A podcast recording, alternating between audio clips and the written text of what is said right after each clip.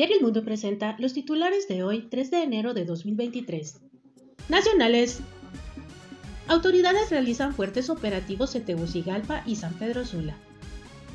La Policía Nacional, a través de la DIPARCO, están ejecutando numerosos operativos y allanamientos a nivel nacional.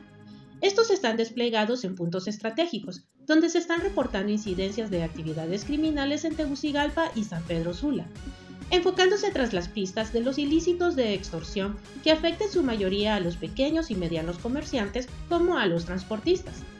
Cabe señalar que las autoridades mantienen estado de excepción decretado desde el pasado 6 de diciembre de 2022 hasta el 6 de enero de este 2023, pero no descartan una ampliación de esta medida impuesta para combatir la criminalidad. Médicos inician nuevo año con la misma problemática y en asambleas informativas.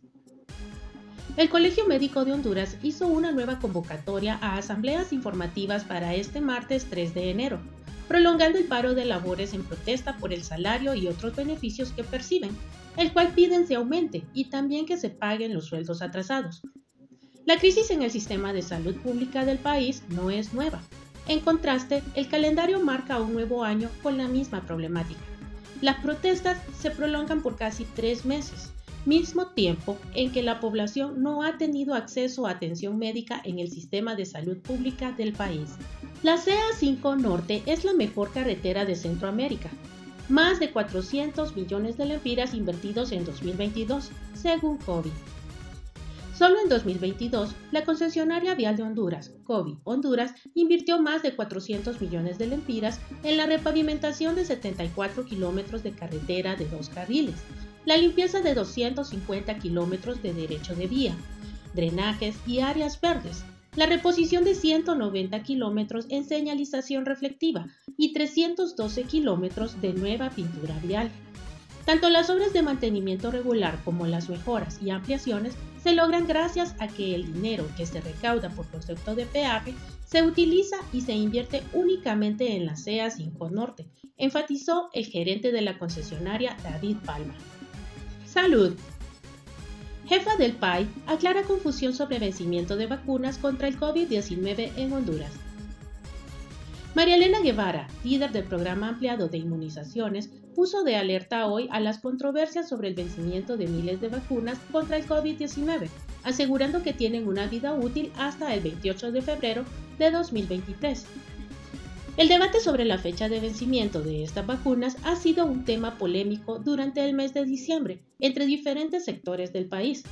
Según ella, todas las agencias reguladoras de medicamentos a nivel internacional habían establecido una fecha de vencimiento de seis meses para las vacunas, pero luego de realizar estudios extendieron la vida útil de unos nueve meses. Política Nacional.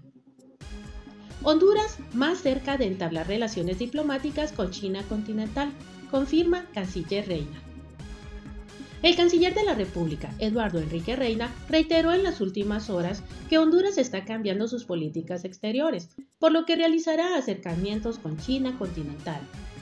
No hay que ser monocéntricos, no buscar una relación solo con uno o un par de aliados, sino abrir nuestras puertas al mundo para buscar mayor beneficio para el pueblo hondureño declaró desde Brasil, donde acompaña a la presidenta Xiomara Castro. Anteriormente, Reina indicó que sostuvo una reunión con el vicecanciller de la República Popular de China, donde discutieron particularmente un tema de interés para Honduras, que es el establecimiento de un proceso de cooperación para la construcción de la represa Patuca 2. Puedes mantenerte al día de estas y otras noticias a través de www elmundo.hn y siguiendo nuestras redes sociales. Diario El Mundo, confiable, conectado, dirigido.